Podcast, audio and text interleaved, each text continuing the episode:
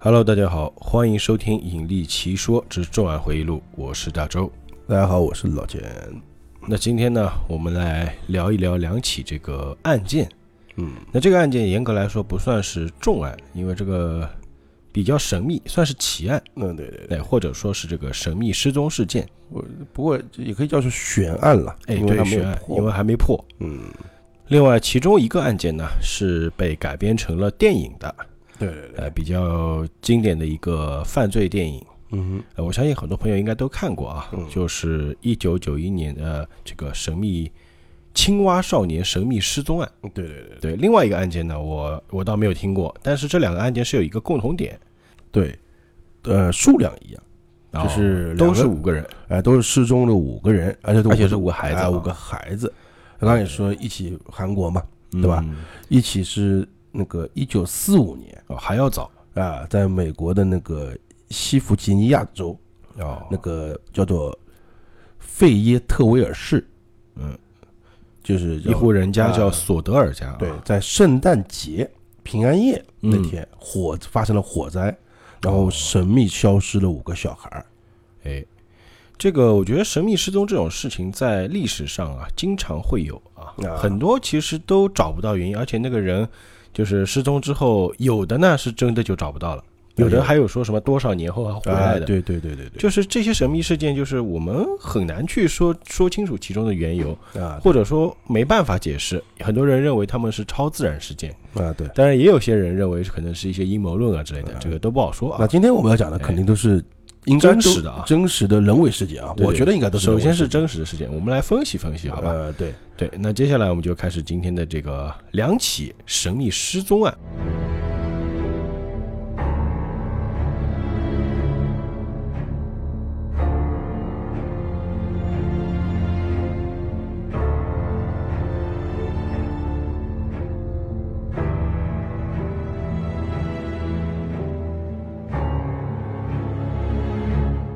今天我们就按照那个案件的年份啊，时间发个早晚，不是一个是一九九一嘛，对一个是一九四四五嘛年，，对，所以我们先来说说青蛙少年啊，你不说按时间先后嘛？对对对对先说后面的对吧那，？离我们先吧，离我们早嘛。哦，也可以啊，你这个理理论也是可以的啊。实际上，在韩国犯罪史上啊，嗯，它有三个未解的事件的，嗯就是比较有名的，当然肯定还有很多小的啊，那不知道。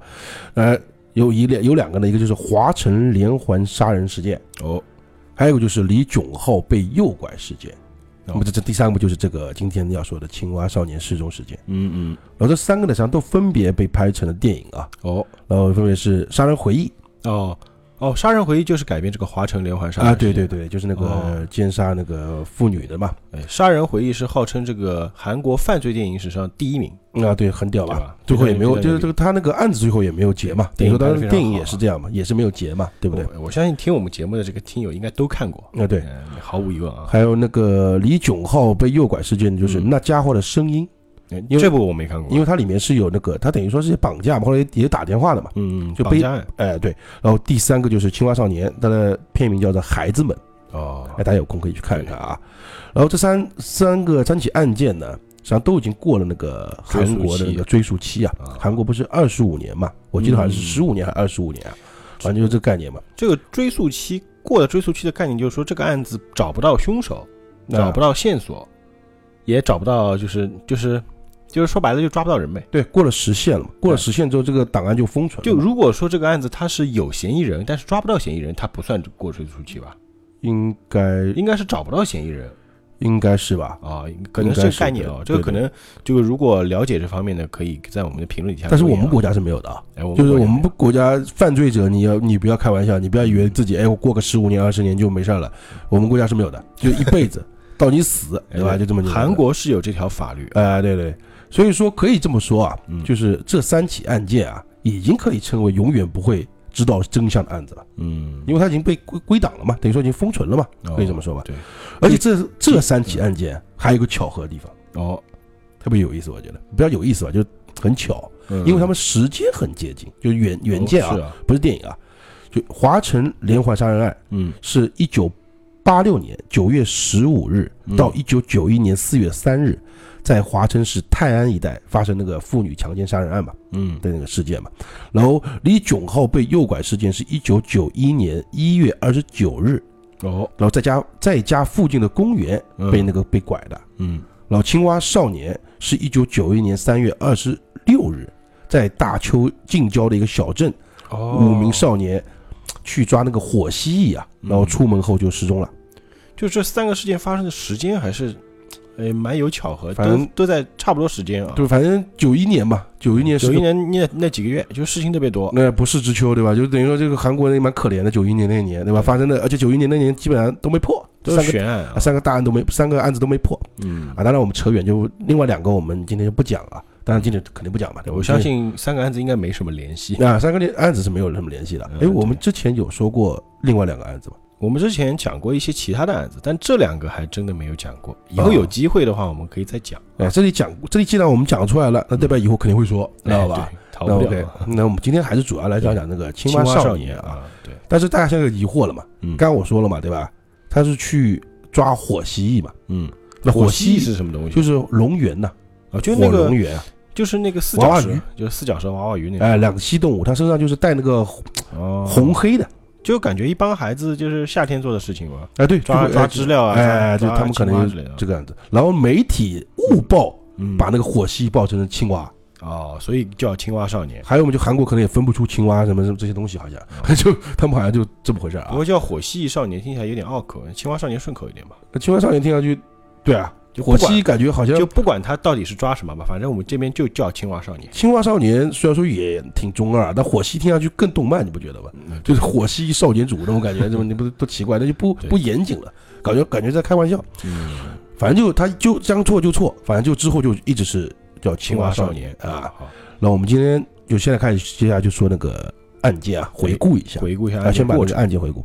一在一九九一年三月二十六日，嗯，呃，那个韩国大邱市啊，他因为地方议会选举呢，哦，就放假一天，哦就不用不用上课。然后五个小学生都是男孩子，嗯是十到十四岁，嗯，就假期嘛，最小三年级啊，啊最最大六年级。啊，就到他们附近那个叫做卧龙山啊，嗯，去抓那个火蜥这名字听着很古代嘛。啊，就是诸葛诸葛诸葛亮的 对吧？那韩韩国不是经常有什么什么龙什么什么龙山的嘛，好像是对吧？哦？然后像他这个案子也很简单，什么呢？就这么一去就没再回来过。也没有任何目击者。哎，对，就就五个少年就再没回来，就是这个案子实际上到这里就算结束，就不是不叫第一阶段啊，反正就算结束了，就为什么就总之就是就不见了出去玩了人不见了，啊。然后当时的孩子那个父母呢，就是肯定要找。找嘛，他们不光是找那个就卧龙山啊，他们是找遍了整个韩国，整个韩国，对整个韩国哦。然后当当时那个还有很多那个就是青少年那个主题啊，以青蛙青蛙少年的那个就是做了电影曲啊或歌曲啊嗯哦，就这个事件还被写成了歌电影传颂嘛，等于说是歌曲。哎，然后小学生呢也展开了就寻找大邱青蛙少年的活动，嗯，然后呃志愿者了就是。哎，然后因为为什么这么大呢？因为当时那个他们总统啊，嗯，就是韩国总统叫鲁当时的叫鲁泰宇，嗯他也是特别指示，嗯，就是搜那个搜索范围扩大到全国，就不光是哦。在他们那个什么县啊市啊那样子，然后动员那个警力啊，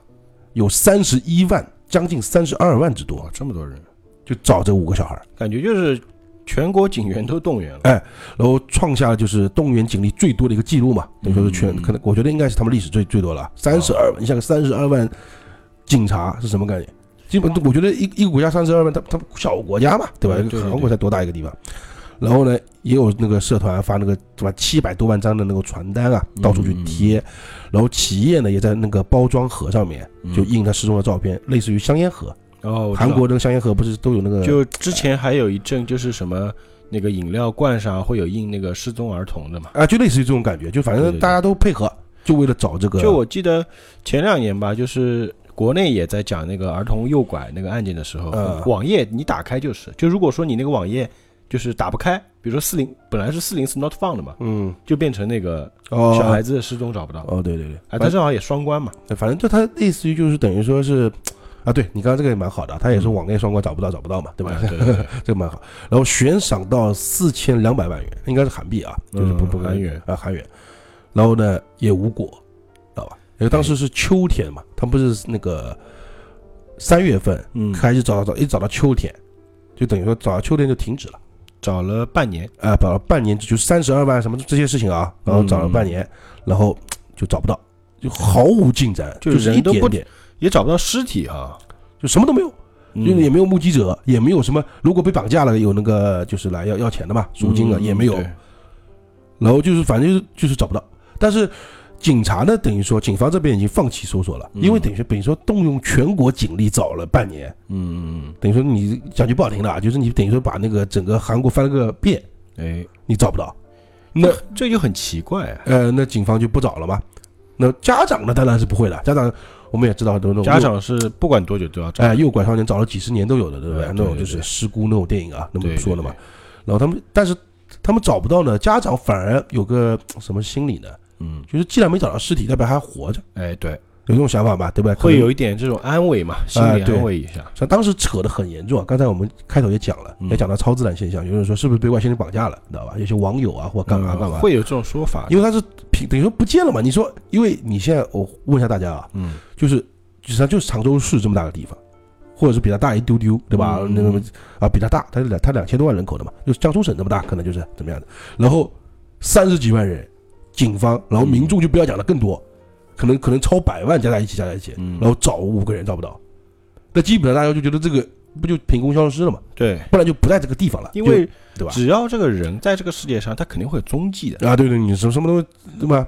而且他们去那个山上，当天可能别人会看到啊，或者没有都没有任何目击证，就你想这个小孩，他们总归要吃要睡的吧，对。要穿衣，就是衣食住行不用说吧，他总归要做的，肯定会有人看到呀，啊，除非他不在韩国，就除非他被人带到国外去了，哦或者去北韩了，或者怎么样，朝鲜去了，对吧？那可能，就只要如果在韩国，那嗯在当时的警方的概念里面，就是他不可能在韩国了，因为我们已经用了最大警力去找了。嗯，那到国外就真的是那我们也不，我们没有警方是没有资格，就是我不能，我不哎对对对不能说我警察去你中国找一遍，那个不可能嘛，对吧？你干干嘛？什么意思不啊？现实啊，，不现实嘛也，那个耗资也大，对吧？那个国家等于说半年时间全靠全用在你这上面了，嗯。警力全用在你上面，等于什么事都不干了。然后直到二零零二年九月二十五日下午，有个匿名那个电话是个男的嗯。打电话给韩国一个报社，说：“哎，我知道青蛙少年在哪里，他们就埋在卧龙山上面。哦哦，就在卧龙山啊，啊，就是他们去那个抓那个东西。”然后很多人当然也把它当开玩笑嘛，嗯就是很多那种，然后我觉得这么多年他们接到这种电话也该也蛮多的。就我声称在哪里哪里，我相信还是有目击者或者所谓的目击者，嗯就打过打了无数个电话给父母啊，或者打给报社的，有这种人的嘛，肯定的嘛。就就我发现什么什么，可能都是发现都不对嘛，嗯对吧？肯定都是假的，或者是就是恶作剧电话之类的。但是呢，也巧了，哎，比较巧了，就是这是事实啊。嗯就在同一天呢，就二龙山那个山腰那个他们在施工现场啊，嗯就有人那个报警，说在施施工时发现了尸体。哦。然后第二天呢，他们就去那个所有的去了嘛，然后把那个就是死者家属啊，施工叫去了。都叫过来，然后开始挖掘找，嗯。然后花了一整天的挖掘后呢，这个当年那个就五名少年的遗骨和他们的那个衣物、运动鞋，然后在就找到了，哎，十一年后，真是十一年，二零零二年嘛，十一年之后，青蛙少年终于对吧重见天日。我是觉得，嗯，当时他们这么大的警力去找啊，这么大的范围，我嗯想他们第一个找的应该就是卧龙那山，肯定是本地嘛，但是当时他们就没有想到去挖掘啊，嗯，只是哦，我估计就是当时他们可能想的还是只是失踪，没想到孩子已经死了。那我们不知道他到底有没有挖，我们不知道啊。对对对，但是还有个梗就是说，啊，等一下再说吧，我们先说下去啊对。就是，然后这小孩呢，就是尸体啊，嗯，他尸骨是像叠罗汉一样的垒在一起的，哦，就是一一个压一个，一个压一个。有，然后呢，就是上面还压了一块大石头，还有他们的衣服是绑在一起的，就是那个衣袖啊，嗯，也是绑在一起的。就这个是非非常明显，不可能是就是自杀嘛，不可能，不可能，对吧？你这自杀，你怎么把在最上面那个放一个石头？我我不知道怎么办到啊。而且自杀怎么把自己埋了呢？啊、然后，但是警方一开始啊，就这个嗯找到这个尸体之后，他的结论是什么呢？嗯，是低温致死，冻死的，哎、可能然后迷路而死掉的，就低温那冻死然后迷路了，死在那没有。那谁埋的呢？就是警方一开始来这么一个草率的一个一个结论，你知道吧？就就没脑子的人也知道啊，对啊，死人不可能把自己埋了吧？然后那那父母当然对吧？肯定不不会认这个理由的呀。然后在他们的庆北大学法医小组嗯有鉴定的，嗯就三名死者有三个小孩的头骨上嗯，发现被钝器击伤的痕迹，哦，而且牙齿啊大量缺失应该是遭受殴打啊，了。遭受殴打或者虐待。嗯，然后有还有一具尸体的骨那个臂骨是骨折的，哦，就被打断了。然后另外呢，就是刚刚我说的，他是他那个袖子是全部系在一起的，嗯，就所有的五个小孩的袖子是系在一起的。绑在一起没法跑。呃，然后更加令人不安的是什么呢？嗯，还发现了很多那个子弹的残片哦，枪杀了啊、吗枪，而且有在一具那个颅骨的头骨上面啊，发现两个那个圆孔，就弹有点那种枪弹孔的感觉。就有可能是枪伤。对然后到这个时候，嗯就是你这个你再再给我讲什么呢？迷迷路，对吧？然后警方就不能不开口这些报告也都公布了哈。啊，报不公布了，警方就说啊，那个应该是他杀了，那么肯定嘛，不然呢你告诉我呢，是不是？然后但是他当时就说是精神异常者或者偷猎者所为，因为他不是有那个枪杀嘛，哎，对，可能是打猎的猎人。啊，然后杀人后抛尸，就有点像我们嗯好像前段时间去年有部电影叫做《爆裂无声》，哎，对对对对，它里面不是有一个误杀了那个小孩，那个那个就是他是用剑杀的嘛，哎对对那个弩对吧？用弩，奴，对，哎，然后这个小孩这个事情，然后我觉得有点像这个有，点类似，啊，有点类似，但是他五个小孩啊，嗯，都都我就觉得，因为我觉得不太可能是误杀了。呃，就反正就是他现在警方就说可能是精神病患者，嗯，然后把他杀了，就虐待了或干嘛干嘛了，关甚至关关起来或干嘛了，嗯不然我们就偷猎者。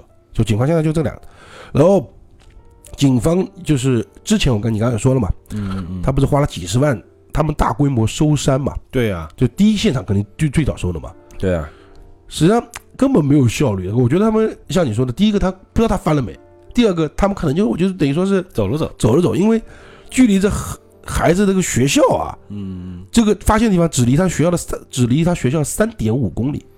哎，你说到这个啊，就是搜山嘛。啊前阵子我看了一部电影叫《暗树杀人》啊啊、一部电影，它讲的也是，就其中有个杀人犯告诉那个警察说山上有尸体，嗯哼然后警察其中有个警察他是一直在追查这个人嗯以前杀过人，那个这个人已经被抓了啊，啊。然后他就就是调查他以前杀过的人，嗯哼然后就找了一帮那个警察一起去挖那个山，然后正巧的是那个山上是个坟地，啊哈然后就开始挖，而且那天正好是什么，赶上人家迁坟，嗯就就他们确实挖了，然后挖了一会儿，那个警那些警察就说：“哎呀，没有的，没有的，你看人家在迁坟，我们就走吧。”嗯。就走了。最后他一个人在那边挖出来的，哦。就是所以说这件事情，我觉得因为韩国这些这种案件啊，这种犯罪片相对会比较真实，那对对所以说我觉得可能韩国警方真的就是随便翻了翻，啊对，就没有去细细究。而且你刚刚讲了一个很重点的东西啊，就感觉打电话，嗯，虽然你没问我，那我现在跟你讲好了，嗯就前面不是有个匿名电话哎，吗，对呀，警察就根本就没就也没追查。就根本没去管那个人，你知道吧？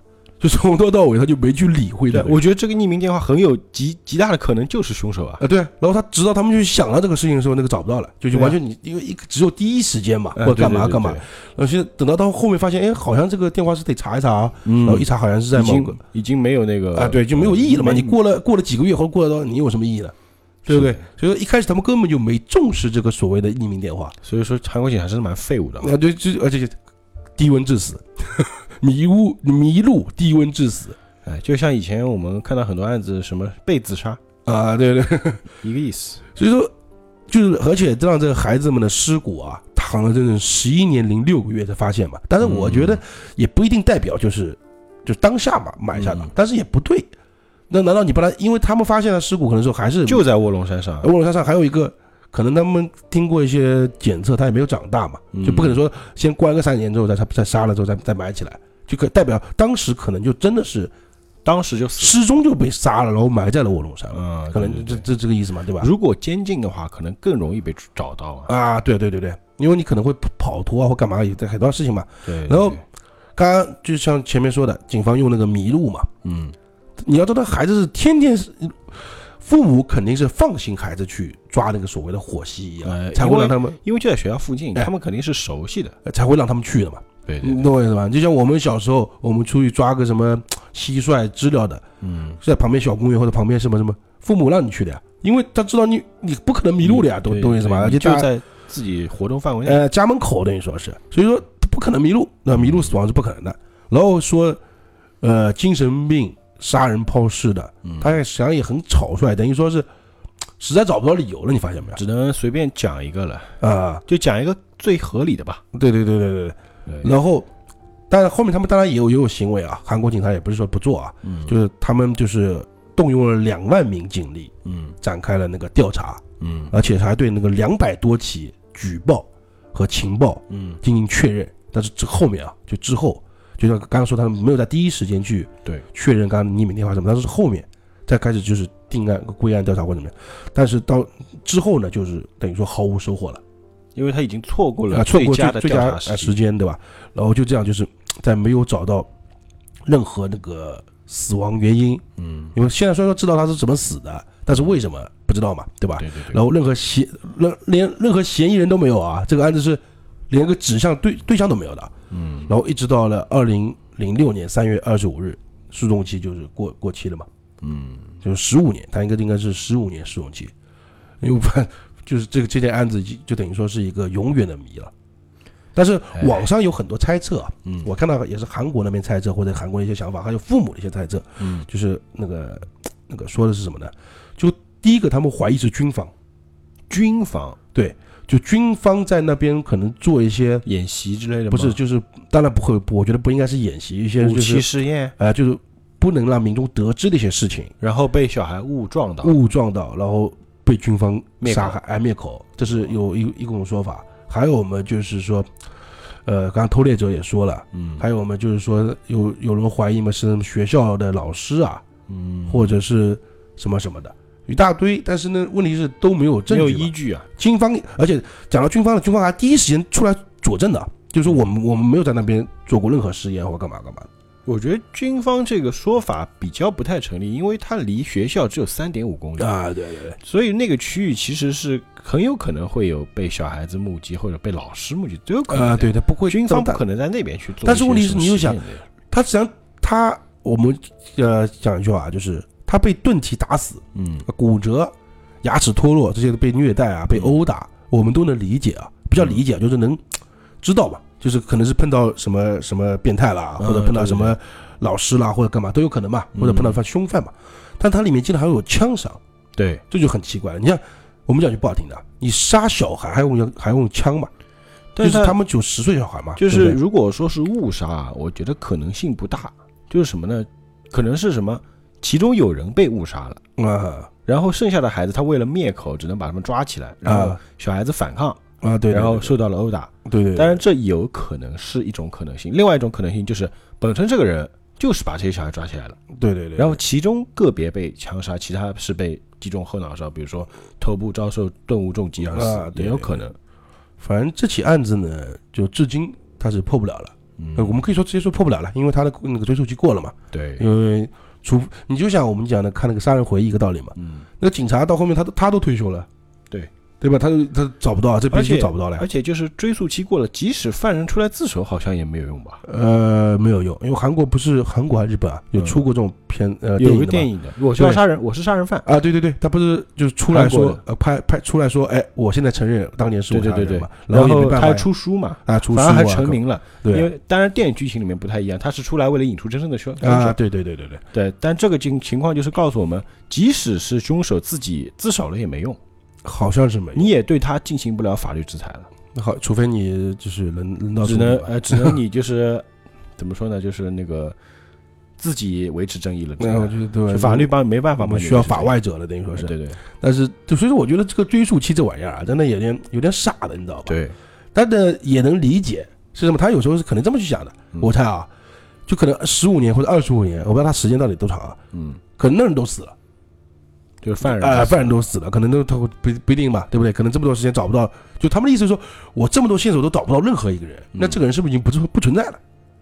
哎然后他们这个反正是哎韩国的法律法律吧，我们就不去管它吧。啊，反正就反正我们中国是肯定没有这个说法的。嗯，对，没有的，我们就是抓抓抓到死，你死的可能要把你刨出来，反正就是做你做错事就得惩罚嘛。我们说实话，对不对？确实有些案子就是凶手已经死了，但是还是找出来之后，还是要进行一个法律过程的。啊，对对对对。对，你肯定要的呀，你肯定就是觉得我们以前不是有那种误判的案子嘛，嗯，然后多少年多少年，然后找到那个那个人之后，你还是要把之前那个人翻案的呀，对对对。对吧？你不可能说让别人一直含冤在那边，哪怕那个人已经死了啊，对对对，就哪怕两个人都死了，就两个人已经都已经去世了，嗯。那你肯定要让那个这个死的人去把那个案件给背回来，因为他等于说我们那个不不白之冤这么多年了。嗯，是吧？你肯定要嘛，再加上适当的赔偿啊，或干嘛干嘛，那肯定要有的嘛，是不是？这是肯定的嘛。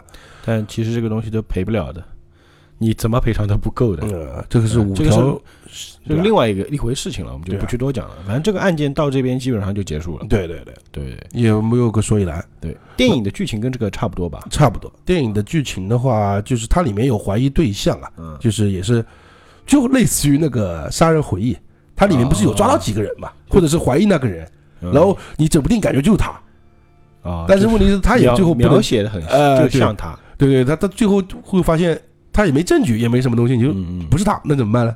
反正在韩国很多这种就是未解的案子啊嗯，他都是这样子，他套路都是一样的，就是呃，就是我可能里面会感觉到让你感觉到谁是谁嗯，像是是凶手，凶是像凶手，因为这是他那个编剧的一个思想嘛，哎对。我可能要跟你有个人的嘛，不然的话你观影感很差呀。电影它需要有一些戏剧冲突，啊，对对，你不能说一点观影感都没有，那那何必呢？对不对？他不用要要是一开始就告诉你这个案子啊没破，那别人也不看了。啊，对对对对，那就没意思了嘛，因为我明明知道呀，那我就想知道你怎么去解读它嘛。等于说，这种电影就等于是这种未未破的案子啊，嗯像是导演或者电呃编剧的另另外一种解读嘛，嗯就我用我的想法去解读一下这个是怎么回事儿，怎么样怎么样嗯。但是他们还是很严谨，是什么呢？就最后结局也是没有得到真相嘛，嗯，就是还是没有任何抓到任何人嘛。韩国在拍这类型的电影的还原度还是非常高的啊，对对，他他敢拍嘛，他敢说一些，但是这个事情，我觉得的确，你看报就是我们不讲电影，就讲讲那个真实爆出来的东西啊，嗯也基本上能知道的，能知道的都都给你告都告诉你了，嗯，对对对，对对？枪伤什么都告都已经告诉你了，按道理这种可能会掩盖或什么样，对吧？他们也没有嘛，大家都知道嘛，发现枪啊，发现干嘛干嘛的，是不是？嗯？对对对，然后当然也有怀疑，就我再多说一句啊，说警方是故意在就是说什么迷路啊，嗯说什么上精神病啊，是故意想快点结案。啊，不想说可能会引起什么其他事件，什么什么什么。但是引起民愤啊之类的。第一个名分，第二个是说可能有阴谋啊什么的。但是我觉得这个就大家就歪歪吧，对吧？嗯，反正大家自己想吧，啊这个没办法解释。嗯然后 OK，我们这个青蛙少年今天就讲到这里，嗯，不要结就没结束啊，就 是但这期节目啊还没没结束。因为还有一期案子要讲，还有一起案子，我觉得这个要比青蛙少年更有意思，嗯比较有意思啊，就应该不叫案子吧，更玄乎。像是神秘失踪事件。啊，对，它更玄乎。嗯。第一个，它发生时间也蛮玄乎的，嗯，啊，它是一九四五年十二月二十四日平安夜，哦，二十五日本圣诞节嘛，对。对吧？然后刚才讲了，这个地方就是弗吉尼亚州。啊弗吉尼亚弗吉尼亚州，费耶特维尔市。对对，然后叫索德尔这家家人，嗯，然后我们也回还原一下整件事情啊，好，就是当晚呢，不是平安夜嘛，这家人家也蛮能生的啊，他总共有九个九个小孩，哦。呃，应这个应该说十个小孩，哦，他有大儿子呢哦是在参军的，哦。就剩下的九个兄弟姐妹呢是在家里，就是跟着他的父母，一个叫乔治，一个叫珍妮，就嗯。Jenny 和 George 对吧，在家里一起过节。对，其实美国这种家庭小孩多的也蛮多的，呃，对对对，因为但这家人确实是呃是多的，呃，而且他们是十个兄弟姐呃，妹，我现在直接讲，他们是意大利人啊，就是哦他们不是那个美国本土人，他们美国也没有本土人，本反正索索德尔这个名字听着就不像是美国名字嘛，呃，然后吃完饭，嗯对吧？平安夜吃晚饭嘛，然后乔治跟珍妮呢就想想睡了。困了啊，啊、就准备给孩子准备休息，嗯，然后其中呢就五个小孩，就是五个小孩叫一个叫莫里斯，十四岁、呃，玛莎、十二岁、路易斯、十岁，珍妮八岁就是哎、用他爸妈的名字，还叫一个叫贝蒂，哦，六岁，还都是哎，年龄都两岁差啊，啊对两年生一个，对，然后告诉他的母亲呢，他们想晚点睡，哦，让他们再玩一会儿，嗯。然后呢，珍妮就说，哎，好了，你们玩吧，嗯然后就说叮嘱他们，你们睡觉前呢要把灯关了，嗯。然后就把那个就他们在自己房间玩啊，嗯，不是出去玩啊，就是我们他们所谓的玩是在家里玩啊，就是肯定。呃，这他们可能有个很大的卧室，他们那个时候美国的晚上一般只会在家，不会出门。哎、这五个小孩就在自己的房间里，嗯。可能是五个小孩过家家啊干嘛玩游戏啊。哎、就不知道锁，嗯。而且他是他妈妈是锁上门，哦就是让他们把他们锁在房里。哎、锁起来的，你说是，哦，那个就我不知道怎么锁，反正就锁起来了。然后孩子就说啊，好的好的，我们会关门的，我们早点睡了。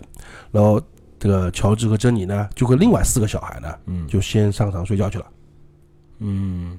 啊，他锁那个那个锁门应该是指锁大门。大门啊，我刚才讲错了，就是他们就是你们玩吧，玩完之后睡觉去啊，嗯。反正就在家里玩嘛，就是睡觉的时候记得关门，呃啊，记得关灯，哎，记得关灯哎，拉窗帘嘛。嗯，然后之后呢，就过了很一段时间，可能一两个小时或怎么样，嗯，到了凌晨，呃，是那个珍妮呢就被那个电话惊醒，哦，然后电话是放在大厅里面的，嗯，一九四五年是没有手机的，那，只有电话啊，那就意味着呢，就孩子，就珍妮必须离开两个孩子和两个孩子共有的那个卧室啊，哦，去那个大厅接电话。嗯，然后这电话呢，并不是熟人打来的，哦。就，他我为什么刚才讲这句话，他就代代表他必须离开一段时间嘛。嗯，对对对呃，然后实际上他一开始以为是个打错的电话，嗯。因为那头的女就就有一个就是很稀很怪很奇怪的声音，嗯，就是有那种喘息声，哦还有那种杂杂物声或者玻璃碎片声，稀稀疏疏的那种。然后还有一个就是，但是他能确定对方是女人的原因是因为什么呢？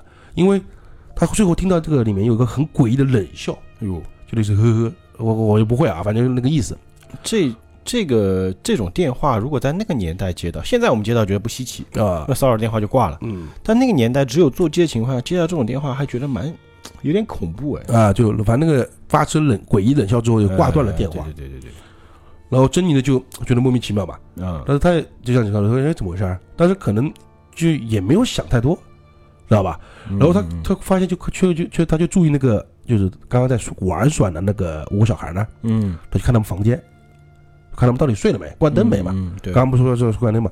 然后房子里很安静，嗯，然后孩子呢应该是睡了，就是他猜测是睡着了。啊，他们有没有进去看啊？那没进去看，但是灯还亮着哦，啊、光前呃前门也没锁。他说的灯和亮是那个大厅里啊，就不是说他房间啊。嗯，然后他说，哎，孩子可能忘了，他就把那个关上门，关上灯，嗯然后就干嘛干嘛了，就回去该干嘛干嘛哎睡睡觉去了。嗯然后回来上床上没多久呢，那珍妮听到那个有一个物体嗯，落在他屋顶上的奇怪声音，就是嘣一下子，或者哦咕，咚一下子那种感觉。然后那个物体呢，好像顺着房子的一侧滚下去，嗯就咯咯咯咯咯咯咯，你再把它当当个球吧，声音应该不小。哎，然后大家也没多想嘛，就可能嗯就也困了嘛，因嗯为那时候凌晨了嘛，就可能十二点左右吧，那嗯，半夜。哎，后来又就睡着了，然后等他再次醒过来呢，是大约凌晨一点半的时候，嗯，他被怎么醒的？他这是被呛醒的，哦，被烟啊呛烟呛醒。哎，，她就着火了吧哎，对，就立马摇醒了那个那个她老公嗯乔治，然后就跑到那个卧室门口，然后他然后看到那个就是孩通往孩子那个卧室走廊里面嗯已经全是浓烟火焰，哦，然后乔治跟那个珍妮呢就大声喊叫，就往楼楼上跑，让孩子赶哎赶快就离开屋子，嗯，但是呢这个是蔓延的大火呢，就火势太大，把路拦住了。他们就上不去，啊，就是五个小孩在楼上睡的。嗯，那在可能在更上面一层，他可能有两层楼或者三层楼这样概念啊。他可能他们住在嗯二层，他们两个小孩住在三层楼概念。然后他想到那个孩子离开房间呢，就唯一办法就是从那个顶层啊，就是把他们从窗户里面救出来。哦，因为那个房子那时候都是一层一两两层楼，应该是。啊，对你想想也可以，就是接下来或干嘛的。嗯然后乔治呢就跑到那个房子外面，嗯然后有本来呢有有有个架有个梯子的。就很多那个美国家庭或者怎么样，家里会自己做那个园丁啊啊或干嘛，家里会摆梯子嘛。对对对，然后梯子不修修屋顶什么的，啊，对，修屋顶啊干嘛？梯子不见没了。啊，梯子没了，梯子没了，他就想说，哎呀，那怎么办呢？那他想说，哎那我就开车，嗯开车开到那个就是房门下面，那个窗户下面，站在屋顶这个车顶上面，嗯，然后去把那个窗户打开，因为窗户可能在外面也不会太高啊、对。然后他跑去那个车库，想那个开车嘛，嗯他所有车都开不了，就打不了火，嗯，还好几辆。对，就开就反正开不了。嗯然后，所以最终呢，就是乔治和珍妮呢，就只能就是看着那个火啊，就把自己的家烧了，还有他五个小孩。然后他救出了四个啊，就他他四个可能是和他一起睡的，对对对，然后另外五个是在上面的。嗯，就那五个一起玩的嘛。啊，对，五个一起玩在上面睡的，他另外四个他们就他把他们救出了四个，嗯另外五个他们就看着就没了嘛。他在他们印象里面就是五个小孩被火烧死死了，哎，然后大火呢烧了不到一小时，咱就四十五分钟，嗯，这个房子就烧成灰烬了嘛，嗯。就基本上什么都没留了。然后这时候那个消防车呢也来了，才来，消防车不，这时候还没来，应该是再再过八小时之后，七七到八小时，那个消防车他们当时没有立刻报警嘛，报火警嘛。呃，就是我跟你讲啊，就这这为什么消防车没来？嗯。就这个镇上人呢，可能就是那个就是公众这个公共安全人员啊，嗯。可能是吃屎的。我觉得。为什么呢？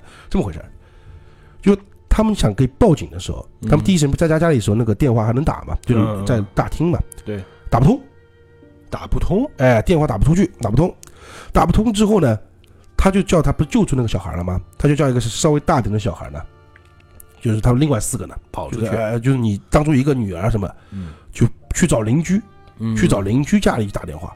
嗯，因为当时没有手机嘛，我们讲四五年嘛，他只能跑到邻居家打电话。对，我跑到邻居家打电话呢，邻居电话也打不通，也就是打不通那个消防消防处啊，这个盲音是吧？啊、就可能那种感觉。然后也有后来也说到，也有别人家看到他们家着火了，嗯就也有自己去打电话的，嗯也是打不通，就不光是就他们去打别人的，就反正好多家都打不通。帮帮忙去报警的。嗯然后当时他们那个邻居呢，就火了嘛，想说怎么打不通，打了好几个打不通。他邻居就开着车带着他小女儿跑到镇上去，找了消防队员，嗯就说：“哎，那边着火了。”然后消防队员那边消防局他知道，嗯然，后消防局过了七小时后才出现，我靠，就是就就非常就是反正就嗯这太四混蛋了啊、吧？四五年嘛，反正就这么回事吧。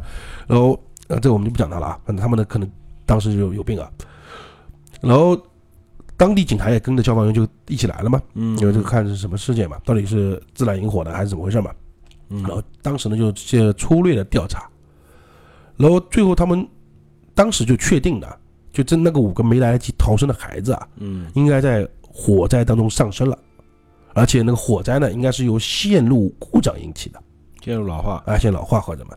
然后乔治跟珍妮呢对这个结果就不满意，嗯，因为他们认为他们家中的电灯啊路线啊嗯是没有问题的。为什么呢？因为他们前段时间刚检查过，就找人那个就是检修过啊。检修过是没有问题的，而且现场的废墟中啊嗯没有发现任何就是人类的遗骸，嗯，就是等于说他小孩尸骨无存啊，你不可能烧的这么干净呃啊。对对对啊，就这个意思嘛。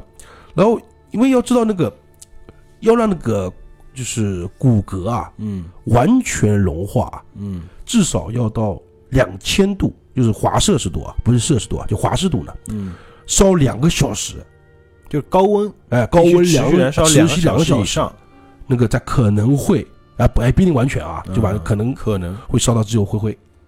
但是你刚刚说了吧，索德家火就烧了四十五分钟，不到一个小时，嗯。而且他们的燃点不可能有到那么高，知道吧？不可能到两哎那么高温，所以说那个灰烬当中、废烬当中肯定是有骨骸的，如果有小孩在的话，对，而且就是还有一点，如果这个人啊在里面，他肯定是会逃窜的呀，啊对吧？不可能说每一个都烧得干干净净的吧啊，？对对对对对，也不现实呀。反正这小孩就好像就消失了嘛，嗯然后呢就没办法解释嘛，然后他们夫妻俩呢就开始收集证据，就自己先去调查嘛，嗯然后试图让警方重新那个展开调查。警察现在这个时候我不调查，这不是案子嘛，嗯，对警察来说就是就觉得是意外。啊意外事故，然后你小孩被烧死了，那你就找讲句不好听，就是有些的话，就你找保险公司找我们干嘛？嗯对吧？你就找保险公司，我现在反正定意外了，定损了，对吧？你现在去找保险公司赔钱去吧，他们就这意思嘛，就不走司法程序了嘛，等于说。嗯然后他们就自己暗访走访啊，然后他走访呢，就类似于有有个巴那个巴开巴士的司机呢，嗯说他看到有个火球啊，就扔向他们的房顶，哦，那这可能就是当时他听到那个声音对，啊，就是那可能是那个听到那个声音。燃烧瓶之类的。啊，燃烧瓶之类的。然后还有一个他熟悉他们家的女士啊，就他们邻居可能是吧，他们他他说他他他大火的时候啊，他看到有一辆陌生的车嗯，载着五个小孩离开现场。哦，就大火同时发生的时候啊，就他可能在附近他看到有一辆车，嗯。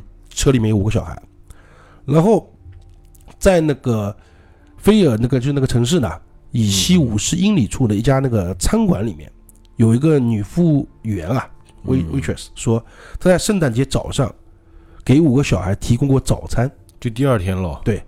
就明天，明天二十四嘛，平安夜嘛，就明天过来。嗯但她想不起来是什么人和她在一起，反正有成年人跟他们在一起，但是反正她看到有五个小孩，嗯然后另外妇女呢，她她在南卡罗来纳的一家旅馆里面嗯，看到过几个成年人带着他们的四个小孩。哦，就是他们不是他这个为什么说他们的四个小孩啊？就说他们当时不是公布那个嗯，对对，照片了吗，照片了。但是没有只有四个，就没有五个啊。哎，然后这种断续线索呢，就让那个他们夫妻俩呢，乔治和珍妮呢，相信嗯是有人对他们放火蓄意的。啊、然后偷走了他们五个小孩，嗯，对吧？大家听上去不就这个意思吗？是吧？对，然后他们为了证实自己的推测呢，还找了当地那个法医实验室啊，嗯，他就把很多那个动物的骨骸啊放到烤箱里去看，就四十五分钟是不是可以就是完全融化，嗯，就骨头会不会不在了？肯定不行啊。然后发现就是反正骨头都好的，对吧？然后他觉得这些都是证据嘛，人证呃目击证据，还有烧不化，对吧？你对吧？这都是证据事实。他又重新又来到警察局，就要求那个进一步调查，但警方是拒绝了。警察也废物啊。警察说现场没有任何就是有调查出来没有任何犯罪的行为，就是一个事故，一个就是火灾事故就也没证据。啊。嗯，然后之后呢，就是警察那边没办法嘛，嗯我们那个他们夫妇啊也开始回忆那个就是火灾前后的事情呢，嗯然后就发现就回忆到一些事情啊，可能有记者去采访他们啊，就他们讲出来，他说比如几个月前有一个陌生人就通过路过他们家门口，指着保险丝说嗯总有一天会引起火灾的。诶，这个陌生人是谁呢？然后但当时呢，电力公司就是刚刚检查完电线，那么他这电线是没问题的这个陌生人搞不好有可能是这个犯罪者。啊。然后还还有还还有啊，还在同一时间，就是过了个没几天，嗯有一个推销员，嗯就推销那个保险的，卖保险的，嗯大家要去卖保险，然后当时乔治就拒绝了。那这次推销员呢，就不知道为什么就拒绝嘛，就拒绝了嘛，对吧？嗯。然后再去说，他反而很奇怪，他非常生气，然后说，就就就诅咒他们，就说嗯你们这该死的房子要化为灰烬，我操，知道吧？就是那种感觉。这个听者无意啊，但是你想联系到现在事情，觉得啊，对因为这个后来变成事变成事实了嘛，变成发生一件事情了嘛。对，然后到一九那个四七年啊，嗯，不刚四五年嘛，啊，过两年。过两年，然后因为当地警察不是不作为嘛，对。对吧？然后乔治跟珍妮呢就把此案呢就写了函呢，写了信嗯。给了 FBI，那时候好像还不叫 FBI，我忘记这名字了，反正那时候就反正现在 FBI 嘛，嗯，就是那个胡佛嘛，胡佛不创立的 FBI 嘛，当时还是活佛的时候啊，四五年啊，四七年的时候，然后胡佛看到那个他们收到那么函呢，他也回复了，他说虽然我很愿意为你们服务，但是呢，此案显然具有地方特征，嗯不适合本局参与调查行为。哦，这个其实我觉得这个应该跟美国的法律有哎关，就是当地警察如果说他们都没有说明要帮助的话，可能 FBI 也不能涉入。啊，对。然后胡佛的手下呢，就特工啊，他指出，如果就他们也不是说完全不帮你，嗯他的意思是说，如果获得当地警方允许，啊他们可以协助哦，啊。然后当地当当地警方就本身就不作为啊。啊，对啊，然后呢，就是警那个当地的警方呢和消防站呢嗯就不同意 FBI 涉足这个案件，他们可以这不就不就美国就是狗屁法律嘛，就是你可以进的。然后呢，过了之后，那个他们夫妇两个呢就求助那个就私人侦探哦，毛利小五郎啊，啊，这这个侦探叫 C.C. Tinsley，嗯。嗯，有个名字啊。哎，实际上我刚才讲还有个东西，我先再再讲一个啊，就是实际上他们为了这个案子啊，就是在找找侦案之前啊，嗯他们还就是做一件事情，什么事情呢？就是他们开庭，嗯，就是说这个事情能不能，就是就是定性为犯罪哎，然后 FBI 就可以涉涉足了嘛。啊，对。然后陪审团是一律不不通过的，然然后陪审团不通过，里面有谁呢？就陪审团当中啊，嗯就有那个推销员。啊，就这么巧，啊，对对对，这个非非常有意思还是说他这个镇这个市人不多呢？啊也有可能啊，有可能 这个地方人可能就本来就不多。啊，然后这个陪审团就坚持认为这场火灾是一场嗯事故。就蛮也蛮巧的啊。啊 这推销员偏偏就是陪审团员，啊，对对对。见鬼了，真的是。然后他们乔治呢，还从那个就是他们当地那个一个牧师那里啊，嗯就听到这么一个说法，就消防主管叫莫里斯呢，虽然声称在废墟中没有发现尸体，嗯，但是据说在一次由三方举行会议上，他透露过他现在找到过一颗心脏。嗯，实际这也蛮扯淡的，因为嗯他妈骨头都没了，心脏怎么还会在呢？对吧？对啊对啊，然后他说他就把那个给放在一个盒子里，让他埋掉了。于是呢，就是个疑点，啊、于是他的他刚刚不是他请了一个私人侦探嘛，嗯叫做丁斯利，哎，然后丁斯利就劝说莫里斯啊，就那个消防主管呢，带他们去现场那个寻找。嗯，然后在众人的注意下呢，一个那个挖掘小组啊，嗯从地上挖出个盒子，还真的有，哎，然后就拿去那个殡葬部那个主管那边，就是等于法医啊那边去检验，然后那个负责人说这是一颗，这是一头牛的心脏，就不是人的心脏，啊，就能是牛的肝脏那那那为什么要放一个牛的肝脏进去呢？啊。后来过了不久呢，就是那个他们夫那个就是索德尔夫妇的，嗯听到一个传言，嗯说是消防主管告诉其他人，嗯盒子里的牛心那个肝脏呢，就根本不是在火灾现场找到的。嗯，他为什么要放在这边呢？是因为他想，就是希望安慰索德一家，让他们停止调查。这不狗屁吗？那你放个牛肝脏，这是安慰啊，就安慰一下啊，你们的孩子都烧没了，但是有个肝脏在里面，那意思就是死光了嘛，不要去找了嘛。疯了吧？就是那个，反正那但这个行为我觉得也很奇怪。对很变态是吧？这句不好听就是。对呀，然后在求助当地警方，那个肯定没用了啊。当地警方和警消消防局就不知道一般路货都是不。知道干什么的，都我也不知道为什么啊。四五年的时候，美国法律这么不健全的嘛。然后嗯联邦不不调查局就 FBI 也没办法，不能涉不能涉入嘛，不你不同意嘛。然后刚才也说他只能请那个私家侦探，私家侦探那刚才斯丁格继续调查，但是呢，就进程呢就很缓慢，因为毕竟对吧？一人之力还是比较呃然后呢。他们夫妇俩呢也没有灰心，嗯。他们在十六号公路呢树立，他们家应该还蛮有钱的，讲讲起来，嗯。就树立一块广告，就是广告哦很大的一个广告牌，就是就是那个公路广告牌呢，那概念了。然后上面就三块广告牌里面那种。哎对，大的，哎那个五五个小孩的那个照片，嗯。然后就是反正悬赏嘛，然后悬赏五千美金啊，哦，当时相当多了。四几年五千美金，我相信已经很高了，他们还是相当是比较有钱的嗯。啊。然后过了几个月呢，有个住在那个圣路易斯安那的一个就是妇女呢嗯。寄来一封信，声称年龄最大的女孩玛莎尔，刚不说那个有玛莎尔嘛，嗯就玛莎等于说是啊，生活在那里的一家那个女修道院里面。嗯哦，然后另一条线索是来自那个就德克萨斯，嗯。就是德州。那里的一个酒吧业主呢，说有人听有偶尔听到有人谈起过多年发生在他们那个吉尼菲亚那个圣诞大火，嗯，甚至暗示其中存在某个阴谋，就他们就是反正就可能这样的嘛。我靠，这个好好，呃，然后在佛罗里达州呢，嗯。有人称失踪的几个小孩都与珍妮的一个远房亲戚生活在一起。啊，反正这些都是这种信呢，匿名信很多，嗯很多啊，然后他们也就是反正都不错过嘛，宁可您错过不不不放过的嘛。可能别人就是为了钱，啊，然后他就去亲自调查干嘛干嘛，然后也基本上是两手空空，嗯。就什么线索都没有，就是可能问过去之后，反正是假的或干嘛干嘛，你知道吧？嗯然后，但是牛逼的事情最后发生了啊，在一九六八年，就是火灾二十年之后啊，嗯。二十多年之后，一件非常奇怪怪异的事情出现了，就珍妮收到一封信，嗯。上面写着她的名字，邮那个邮票呢，就邮戳他们叫做。嗯是肯达基州的 Kentucky，就是啊，肯达基州的，但没有回信地址，就是有那个邮票嘛，肯定有地那个州的那个匿名信。啊，呃就是没有地址。信里面有一张二十五岁左右男子的照片，嗯。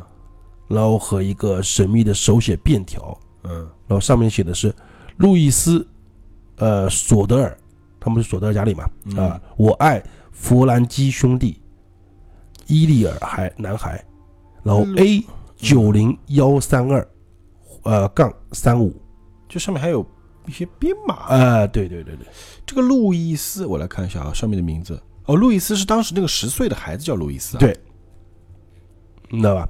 呃，就有可能这个二十五岁的男子可能是路易斯，呃，是这概念吗？是，就是也不就是怎么说呢？就是在他们那个他就看来啊，嗯就他那个珍妮和乔治啊，都觉得照片中的男子啊就是，和失踪的儿子嗯那个路易斯呢很像很像。嗯因为火灾的时候他才九到十岁嘛，然后就是一头那个棕色的卷发，嗯，深棕色的眼睛，还有高就是高挺的鼻子啊，嗯就他们因为父母嘛，可能觉得哎呀，这过了二十年嘛，那现在不是三十了嘛，对吧？是吧？对啊，二十多年之后嘛，嗯那差不多应该这样，二十五岁左右嘛，年二十五到三十也看不太出来嘛，对吧？反正这么，然后给了警察，警察呢就觉得这是恶作剧，那警察是有病吧？我觉得，呃，就警察就不想烦这啊，个，就不想烦这个事情。然后乔治跟珍妮呢，就认为这张照片就是就是嗯。路易斯成年后的样子，因为他五官很像。嗯。然后他们就再次有希望了嘛，嗯。这小孩子还活着嘛。然后他们又再聘请了一个私家侦探嗯。去肯塔基州的城市调查那个嗯。照片的出处嘛，或者干嘛干嘛，哪里寄来的或干嘛。嗯。然后私人侦探就离开了那个西西里啊，就那个弗吉尼亚州嘛，嗯。然后就再也没有音讯了，哦，就消失了，私家侦探就消失了，就这这次请的私家侦探就消失了。哎，他为什么不亲自去找呢？呃，他自己自己边可能也有事情，可能年纪也大了吧，二十年之后后了嘛，也有可能，啊，对，就就就年纪大了，为什么呢？就是可能六七十了。啊，因为在刚刚一九六八年嘛，嗯，一九六九年乔治就死了，就去世了，哦，就父亲就去世了嘛，那个男的就去世了。那珍妮呢，倒还还活得蛮长的，就又活了二十年，再去世了。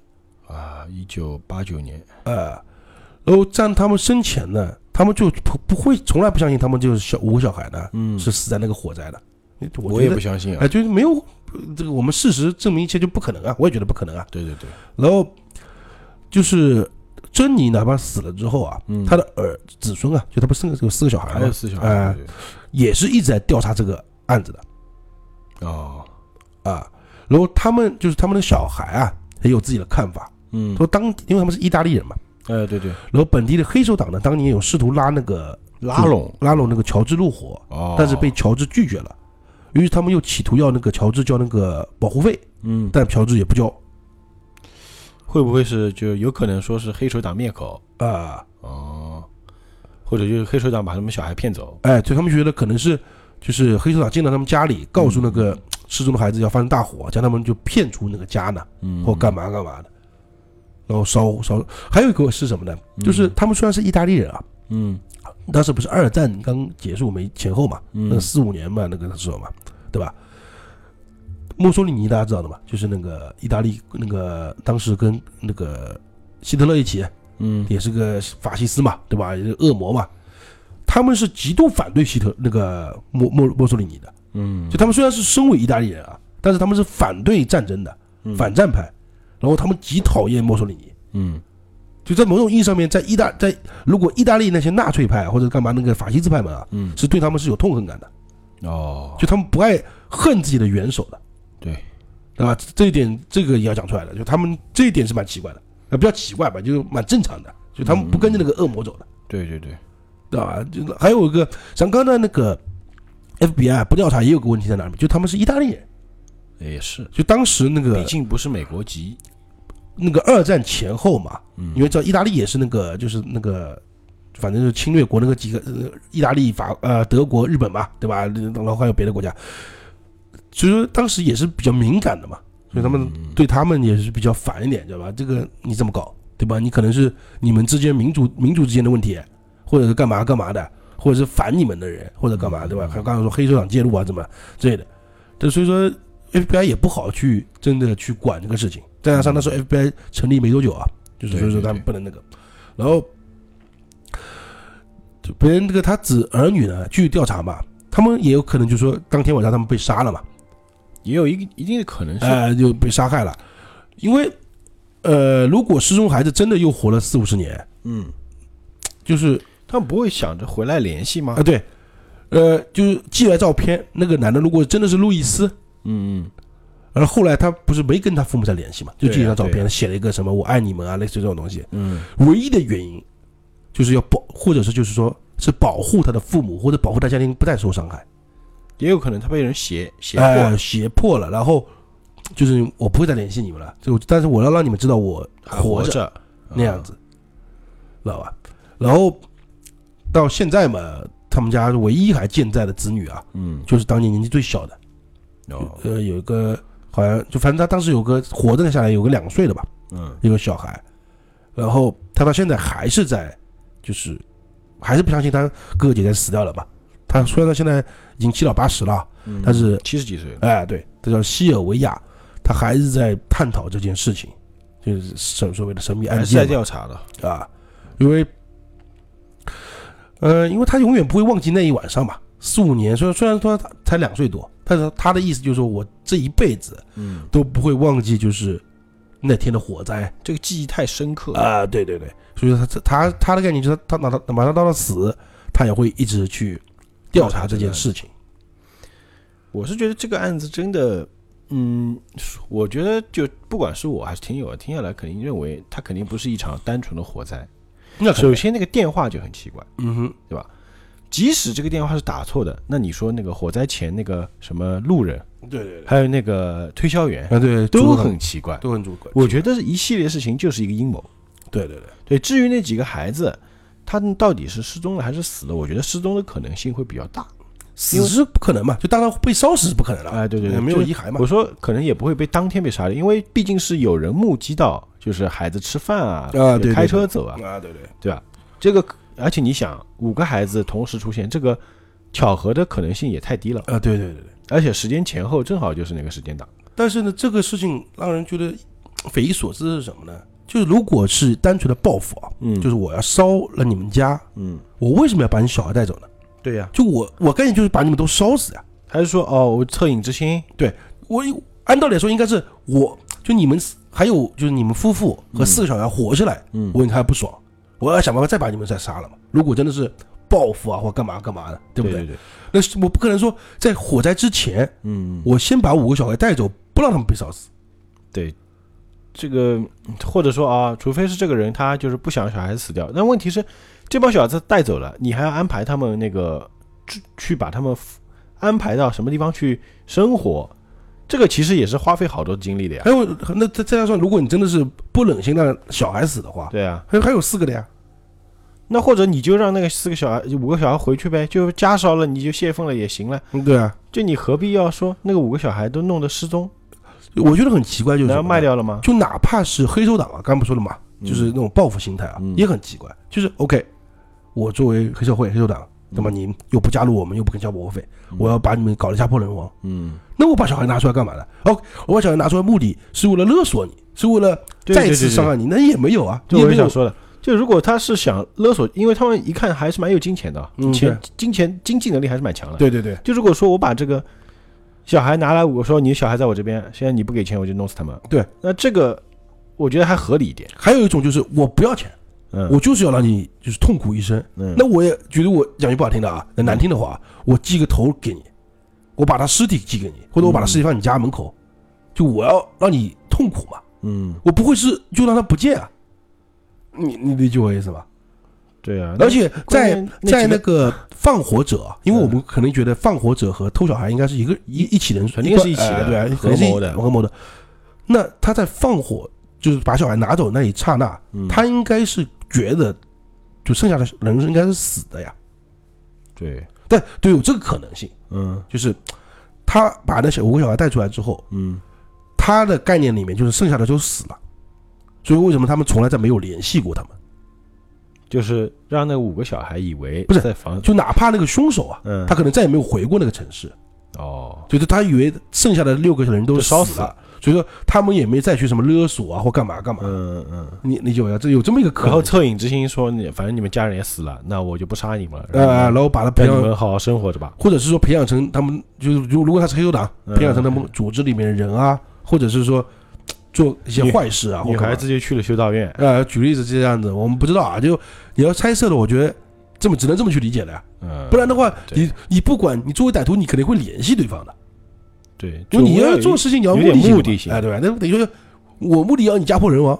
我们讲句不好听的，一个那个，就当然这个玩笑不该开啊，但是我说说一下，就那个《古惑仔》里面，嗯，亮坤说的，说让他全家死光光，就让全家死光光，就就是这就是一个报复心态嘛。对就我就是要来，我就我今天目的就是要要把你全家杀光，那我就把你全家杀光。就这件事感觉没头没尾。对你没有意义，就做的事情好像一点意义都没有了，你知道吧？对啊，所以我觉得刚才说那个，就是有人说那个，刚刚我说了嘛，青蛙少年一开始没找到尸体之前啊，有人说是神秘力量，我倒反而觉得这个你要说把它归到神秘力量还可就是选大一点，我在想一个可能性啊，就是说，可能有人就是把这个五个孩子救走的是可能是另一批人，另一个人或者说，嗯。就这个人可能是觉得他知道有人要害他是这个家，但是他不忍心那五个孩子死掉，嗯，然后就把五个孩子救走了。然后他走了之后，不知道这家人还活着。但是有个问题啊，嗯，就五个小孩住在楼上的呀，就他可能观察很久了。就是等于说他在如果这个层楼是他们是三层楼的啊，嗯就是二楼住的是父母加上四个小孩，嗯那他不救不了那四个嘛？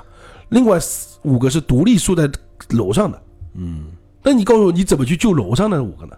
而且就还有一个很奇怪，就是这个梯子不见了嘛。啊，对就如果说你要救那五个小孩下来，你梯子干嘛搬走？对对对对还是说你就是不想让那个人上去看，对对对对对，对吧？就是不想让那个就是乔治对知道他那还五个孩子还在不在里面？对，还有车也不行那车肯定是为了不让他们追踪嘛。啊，对，都就是反正整个一个套现象的确全都是人为现象啊。嗯但是你觉得他的有时候觉得就是你的意义何在，就是有点不太理有点。想不通。对你做这这起的案件的目的是哪里？对对对，而且后来就是当然有还有个事情啊，就是他不是听到那个有个火球嘛，嗯后来乔治因为在嗯当事人可能对那个就是军火啊嗯。比较了解一点啊，他后来有发现那个残骸的，嗯。就类似于以前那种就是叫什么菠萝弹啊，反正是类似于这种，就是不是那个就是燃烧弹，就类似于那种就是嗯特殊的一种。特殊的一种，也是燃烧弹吧，就是就是燃烧弹，就不是燃烧弹，就是真的军方用的那种概念了，就是可以就打仗用的那种燃烧弹。军方用的。哎，就是是，因为他他里面有专门说过这个，就是他乔治看到残骸之后，觉得这是一种就是二战时期用过的那种燃烧弹，武就是那器哎武器，哇，那搞不好是军方的人哦。那、那就不知道了，对吧？就是说，所以说里面有很多很多疑点。哎，那这个案子呢，因为他说实话，他这个案子比那个青蛙少年还可怜。嗯青蛙少年是过了追诉期嘛，嗯，当然他们的果要算时间也过了，他们根本就没有立案过。对，这些案子是我从头到尾他都不是，察都根本没在乎这件事他。都不是个案子，这是更可怜的地方，嗯你知道吧？就五个小孩就活生生不见了，生不见人，死不见尸，但是呢，他从来没有被任除了他们家里人，没有嗯任何一人去重视过这件没有人关心过这件事哎，事。中你像我们这两个，这两个今天要讲这两个啊，实际上有很多共同点和那个矛盾，就是相反点啊。嗯你像都是五个小孩，对吧？然后当然一个是五个家庭的，一个是一个家庭的，嗯然后还有就是一个是用了大量的警力，没找到，可以说，呃，韩国历史上最大的警力去找这个五个小孩，没找到；嗯。一个是通过私人侦探私人侦探还找到了线索。找到线索，但是公家管都不管，哎，完全不理。就一个是费尽就全国在找这五个小孩我觉得两个事件都很讽刺。啊，对对对对，你不觉得吗？对就是这个，我我我在跟当年那个政府说说话，就是你们真的该反思反思。因为美国这个国家它是联邦国嘛，所以它各个城市啊、各个州啊，嗯，自己的宪法就自己管自己的。对我讲句不好听，就是有点像以前的诸侯国呢，就自管自自自封地呢，就这是我的封地，只不过他们是选举出来的，不是说是就是国皇帝派给你的，就这块地是我姓你姓钱了，就这块地永远姓钱了。他是啊、选州长选州长选出来的，但这块地是等于说自治区那种感觉的，所以你国家管不了他，有些时候很麻烦就在这里。说到底，我觉得可怜的还是孩子。对对对对，但是我觉得呢，他要相对来说呢，这个五个就是索德尔一家的五个小孩啊，要比青蛙少年呢还是不幸中万幸。那为什么呢？